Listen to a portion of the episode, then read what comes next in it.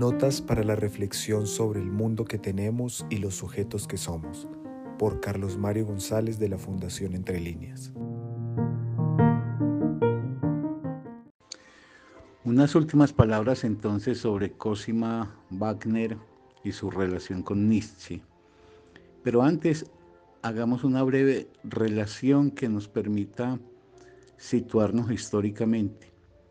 Siempre en materia del análisis cultural es menester tener una mirada histórica que ubique en qué momento se encuentra uno, porque eso permite dar cuenta de los antecedentes y de los consecuentes del aporte y de la obra de un pensador o de una pensadora. A la historia no se va por el afán de tener una erudición que permita hacer una descripción formal y vacía de los acontecimientos o de las fechas. A la historia se va para tratar de entender la lógica que caracteriza el desenvolvimiento en el tiempo, por ejemplo, de la cultura, y las relaciones de incidencia mutua que tienen los grandes pensadores, todo esto en, en el marco de unas condiciones sociales, históricas, etc. Por eso la historia no es un lujo, la historia es una necesidad.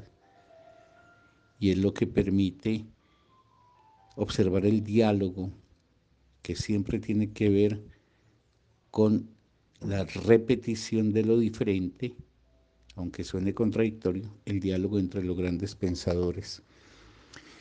Entonces recuerden ustedes que Nietzsche nace en 1844 y estamos con un Nietzsche que llega a Basilea como joven promesa de la enseñanza filológica para comenzar sus actividades en 1869. Pero ahí cerca de Basilea, en Suiza, en Tripschen, que es un distrito de la ciudad de Lucerna en, la misma pues eh, eh, Suiza, desde 1866 y ello hasta 1872 se han desplazado a vivir allí, de su Alemania natal, los Wagner, Richard y Cosima. O sea que viven allí seis años. Y justo ahí es cuando Nietzsche los conoce.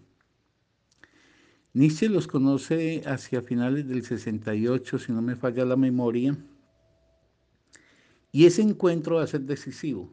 Y es decisivo también por el lado de, de la relación de Nietzsche con Cosima, por las características intelectuales, de personalidad y también las condiciones de mujer de Cosima Wagner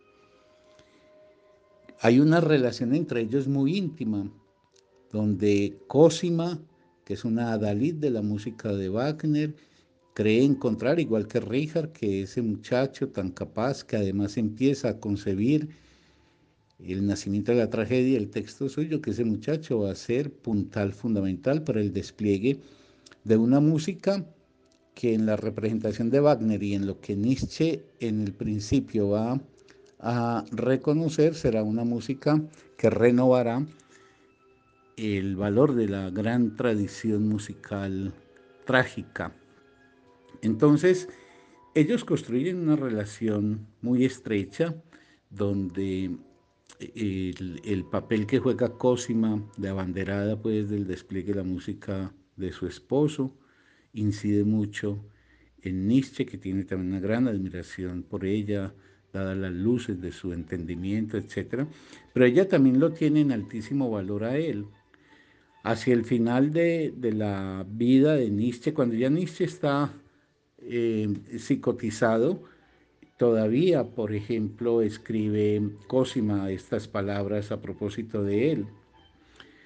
Como si nada nos hubiera separado, y recuerden que se habían separado en 1876 ya Nietzsche empieza a romper con ellos y ella dice, como si nada nos hubiera separado, me volví a sentir en conversación con él, dejándome ilustrar por él sobre aquellas cosas elevadas que forman como un refugio de las ideas.